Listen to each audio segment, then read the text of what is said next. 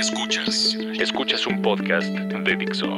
Escuchas El Deprebook con María Isabel Mota. Por Dixo. Dixo. La productora de podcast más importante en habla hispana.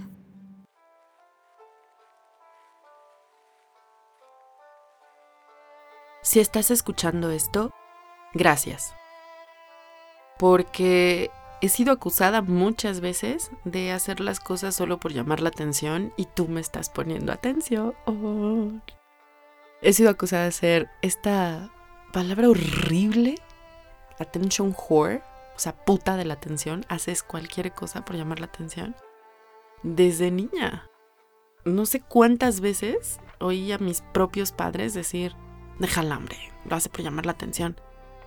No sé cuántas veces oí a mis compañeros de la escuela decir, ¿por qué haces eso? ¿No es nada más por llamar la atención? No sé cuántas veces escuché a la gente, colega, que se dedica a escribir, que se dedica a las comunicaciones, argumentando que mis trabajos podían ser malos porque quería llamar la atención. Bueno, y si quiero llamar la atención, ¿por qué chingados no me ponen atención?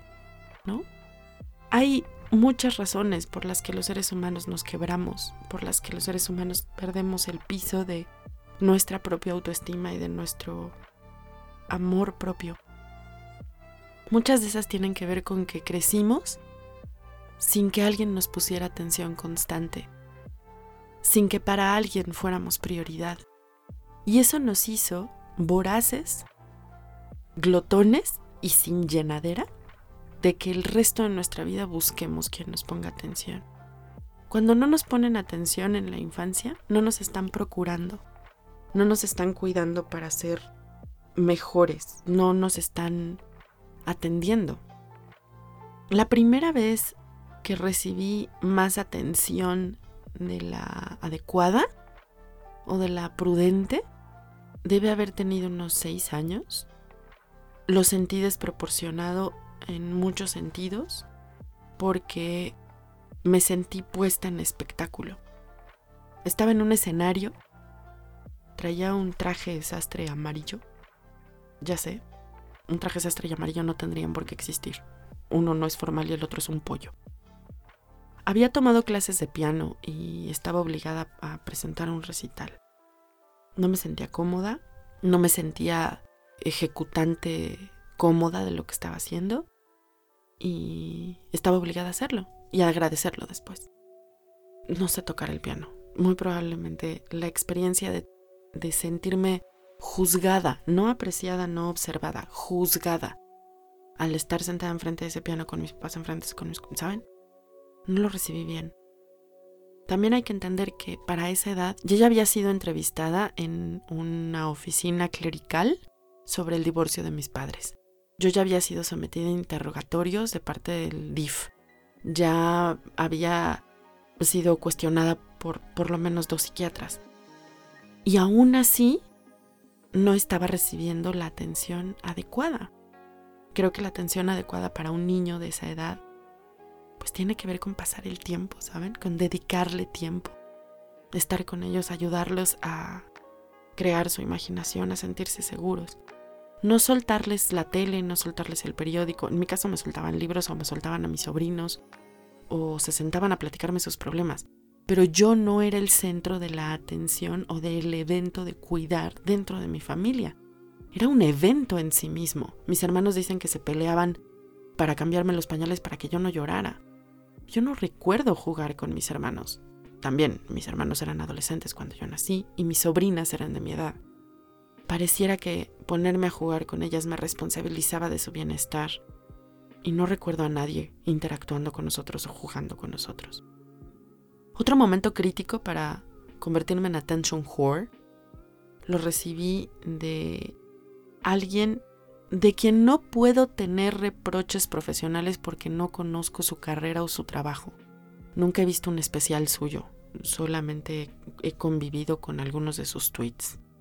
Cuando Pokémon Go se puso de moda, más o menos al mismo tiempo, acababa de pasar la tragedia donde perdimos a 43 estudiantes en Ayotzinapa. Perder gente en esta ciudad, perder gente en este país es cotidiano. Tristemente es cotidiano. asesinamos a 11 mujeres todos los días. La cantidad de personas perdidas en un llano, en un borde, solamente es comparable con los 200 huesos que encontraron de no se sabemos cuántas personas. Soy esta persona que se preocupa mucho porque vivimos en un país violento. Entonces, si ustedes han leído mis tweets ahora que escuchan el podcast, se dan cuenta que no, no hago chistes, no hago sarcasmos, no entiendo el sarcasmo. No lo entiendo incluso cuando me lo ponen enfrente, pero además nunca me ha parecido gracioso burlarse sardónicamente de la gente. Nunca me ha parecido gracioso burlarse de nadie. Entonces escribí, oigan, me preocupa. ¿Qué pasa si en esta búsqueda, donde estás inmerso en el celular, ¿no? Buscando un Pokémon, pues te encuentras el cuerpo de alguien, o te encuentras un crimen, una violación en, ese momento, un, un asalto. Chumel Torres, esta persona de quien nunca he visto un especial, de quien nunca he oído una entrevista, de nada, no sé nada de él más que tiene muchísimos seguidores y sé que tiene un talk show y que ahora tiene una obra de teatro, le tomó foto a mi tweet y lo republicó. También otra persona que se hace llamar el guarromático, a quien tampoco sigo y que muchos de mis amigos siguen, y también otro tuitero, ahora perdón, no recuerdo su nombre, pero eran tres cuentas de estas verificadas con muchísimos seguidores. Inmediatamente empezaron a llegar, el teléfono no dejaba de zumbar y soy social media manager, ¿saben? O sea, tengo una cantidad de notificaciones enormes por las cuentas que manejo, pero las notificaciones eran imparables, era como si me estuvieran llamando desde el CISEN porque me había robado algo. Estaba comiendo con mi amiga Nisa y empezó a sonar y a sonar y a sonar y a sonar yo crecí en prensa. Estoy acostumbrada a tratar las crisis y eso era una crisis de medios. Yo era una persona menor, pero era una crisis de medios. ¿Qué hice? Leí los primeros tweets, me insultaban, me llamaban Lady Charizard, perdón si no lo dije bien. Me tuvieron que explicar qué son los Pokémones, Nisa me explicó, me explicó que hay uno que se llama más o menos así, me explicó qué significa, cómo usa la gente la palabra Chaira y cómo es ofensiva. Y entonces me grabó y yo puse un video en vivo en Twitter diciendo, oigan, estoy comiendo. Muchas gracias por ponerle atención a lo que pienso, ahorita les contesto. No dije más. Y entonces terminé de comer con mi amiga y escribí una nota en mis notitas del celular diciendo, a ver, gracias por contestarme. Mi intención no es burlarme de Pokémon Go o burlarme de la gente que usa Pokémon Go. Es un juego, vivo en este país y me parece que es una cosa que puede suceder. A lo mejor no sucede todo el tiempo, ¿no? Pero podría suceder. Copié y pegué eso a todas las personas que me insultaron, a todas las personas. Hubo amenazas de muerte, hay cuentas falsas creadas a mi nombre. En ningún momento le contesté a Chumel Torres, en ningún momento le contesté a Guarromático y a esta otra persona que, que también hicieron lo mismo de copiar y pegar y burlarse de mí. Porque claramente su intención era esa, ¿no? Su intención era provocar una conversación a partir de la burla de otra persona. Y esas cosas no se contestan. Porque tú no contestas una agresión anónima, tú no contestas que te ocupen de lanza. Le contestas a los demás, le contestas a los que son ocupados como lanza, sin saber por qué. Y se inflaman, ¿no? Y deciden que tú eres el enemigo. En mi experiencia profesional, esa clase de approach, esa clase de acercamiento a resolver el problema, ningún cliente te la acepta. Ningún cliente quiere hablar de la crisis y prefieren que se muera la crisis. Las crisis no se mueren, lo que sucede con las crisis es que se quedan ahí acomodaditas y un buen día un algoritmo, una noticia relacionada con tal vuelve a sacar esa crisis y tú no dijiste nada. Yo no guardo esos tweets, por supuesto, no. No me gusta acumular ni en la vida ni en lo digital. Entonces, sé que le contesté a más de 100 personas, sé que muchas me bloquearon, sé que muchas dijeron, no, ok, ya entendí, no te estabas burlando, y seguí conversación con ellas como había amenazas de muerte, contraté un servicio para bloquear cuentas que pueden tener registro como bot. Y cuando Angélica Rivera, nuestra ex primera dama, dijo que ella no tenía por qué dar cuenta sobre la Casa Blanca porque no era funcionaria pública, yo hice un croquis de cómo en su contrato dice que sí. Y ese tweet se me fue, creo que, no sé, como a 10.000 retweets en menos de una hora. Me sirvió mucho, porque si los bots de Chumel y de Guarromático y de esta otra persona son y no son bots, son personas que son, les llamamos trolls, se crecen. Pues bueno, los de Angélica Rivera con el poder de alejar de lagunas detrás, pues imagínense, eran una cosa brutal. Tengo como 10.000 cuentas bloqueadas y se siguen bloqueando. No me importa. Lo que yo quiero decir es cortito, lo que yo quiero decir es de uno a uno y me interesa llegarle a la gente a la que le puedo contestar. No quiero llegarle a tres millones de personas. ¿Cómo le contesto a tres millones de personas? Eso lo hace una celebridad. Ayer, Amanditita, a quien adoro y un día cometí el atrevimiento de interrumpirla a la mitad de un video solo para abrazarla y ella me abrazó y me obligó a tomarme una foto con ella. Me dio mucha pena. Pero Amanditita, ese ser humano privilegiado y hermoso, escribió en un tuit, si hablo con trolls no es porque me enganche, es porque son un fenómeno muy triste, nadie habla con ellos, todos los bloquean desde antes de que tuvieran redes sociales. En el podcast de Social FM Podcast, donde fue mi amiga Fátima hablar de los niños rata y de cómo su experiencia la ha hecho acercarse a ellos y que ahora las community managers nos hemos vuelto niñeras de niños rata, me recuerda mucho que la realidad virtual, por más que crean que es otra realidad, por más que digan, ay, es Twitter, no importa, sí importa seguimos siendo nosotros en las redes sociales. Seguimos siendo nosotros esos attention whores desde chiquitos, desde la secundaria. Esos niños necesitados de atención porque no nos las dieron, porque nuestros padres decidieron tener hijos para que los cuidara la abuela y la abuela tenía que cuidar a los padres, a los nietos y al marido y la casa, porque la gente decidió tener críos sin ponerles atención. Y un buen día esos críos se convirtieron en Chumel Torres, o en Trolls, o en Amandititita. Nada más que Amandititita y Fátima, arroba tumba falsa por cierto, y yo somos estos seres humanos que escogemos la compasión por encima de la popularidad que da un tweet. Piensa tres veces la próxima vez que acuses a alguien de solo llamar la atención. Porque si solo llama la atención, ¿qué te cuesta a ti darla? Yo soy María Isabel Mota y como Chumel Torres me encontró, me puedes encontrar como arroba María Isabel Mota en Twitter.